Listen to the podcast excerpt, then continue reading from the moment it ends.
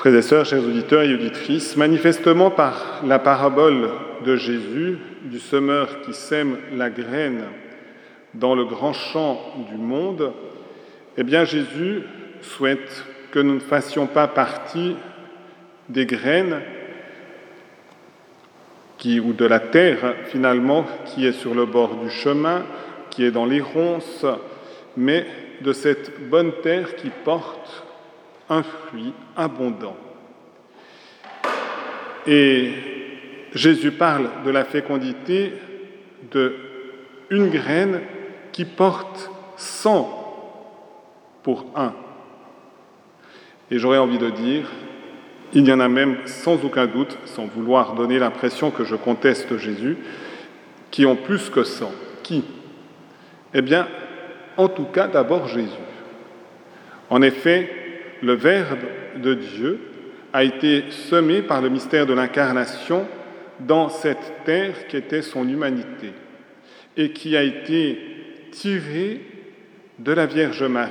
Le Verbe s'est fait chair, il a habité parmi nous et c'est la puissance du Saint-Esprit qui a façonné cette humanité en l'unissant définitivement à la deuxième personne de la Sainte Trinité. Et cette graine du Verbe de Dieu d'une valeur infinie, semée dans son humanité, est la source de toute grâce et donc de toute fécondité. Et c'est à partir de cette humanité que la parole de Dieu est semée aussi de proche en proche dans les autres cœurs. Un autre, une autre terre particulièrement féconde et dont on peut dire aussi qu'elle est sans aucun doute au-delà des sangs, c'est la Vierge Marie. Et en effet, Marie a reçu aussi le Verbe de Dieu en elle. Elle l'a conçu tout à la fois dans sa chair, dans son corps et dans son esprit.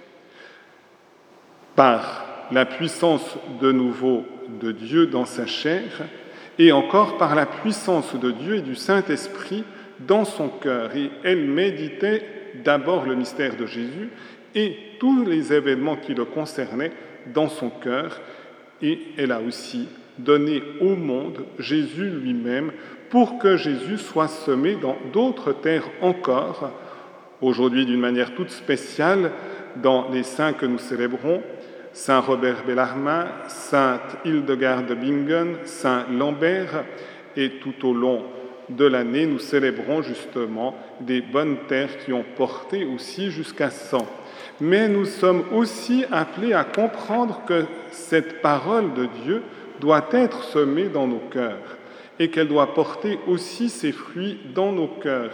Et c'est dans la mesure de notre attention, de notre amour de cette parole et finalement de notre amour de Jésus lui-même, qui est par excellence la parole de Dieu, que nous serons une bonne terre qui porte de nombreux fruits et qui attireront aussi à Jésus tous ceux et toutes celles que nous côtoyons.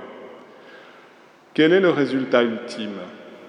Eh bien, Saint Paul nous le dit, de nouveau à travers une sorte de parabole en reprenant le blé qui est semé dans la terre. Et ici, Saint Paul fait une comparaison pour nous aider à saisir ce que nous allons devenir à la résurrection de la chair, ce que Jésus est déjà par sa résurrection, ce que Marie est déjà aussi par le mystère de son Assomption. Nous avons à devenir un corps glorieux. Et nous sommes semés dans l'humilité, dans la pauvreté sur la terre, en pèlerinage sur la terre, et nous serons de nouveau recréés par la puissance de Dieu dans la résurrection finale. Et le modèle selon lequel Dieu nous ressuscitera, c'est le Christ ressuscité. Et c'est pourquoi toute la puissance est en Jésus. Mais cette puissance se déploie et elle va se déployer pour que nous-mêmes nous puissions ressusciter. Saint Paul nous dit justement une comparaison où nous n'avons pas l'expérience du dernier terme.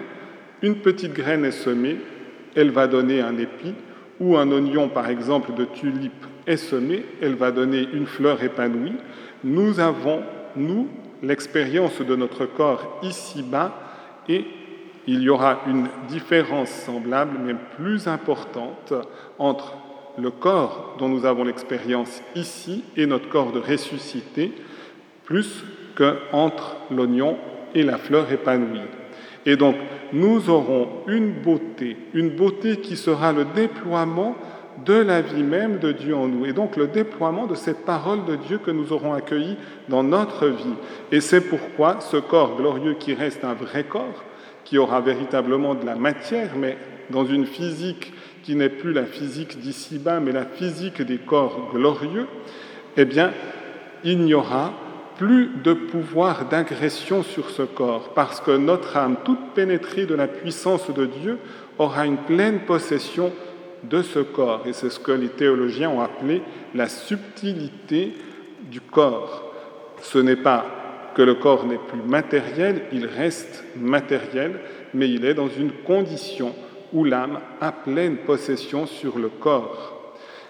Ce corps, par conséquent, aura aussi cette caractéristique d'être dans la beauté, la clarté et donc la lumière qui se déploiera sur le corps. Ce corps aussi aura une puissance d'agilité. Nous pourrons nous déplacer à une vitesse grand V. Ce corps sera plus du tout atteint par aucune corruption. Il sera impassible. C'est les notes justement de ce corps glorieux et dans la mesure de notre union à Jésus ici-bas et spécialement à l'heure de notre mort, eh bien notre corps portera les marques de notre union au Seigneur et donc cette splendeur, cette beauté, cette puissance qui vient de Dieu, qui passera par notre âme et qui se déploiera dans le corps ressuscité. Eh bien, que l'Eucharistie où nous rencontrons Jésus ressuscité que l'Eucharistie nous aide véritablement à prendre ce chemin d'une écoute attentive de sa parole pour que nous puissions participer à sa victoire définitive, à la gloire des ressuscités. Amen.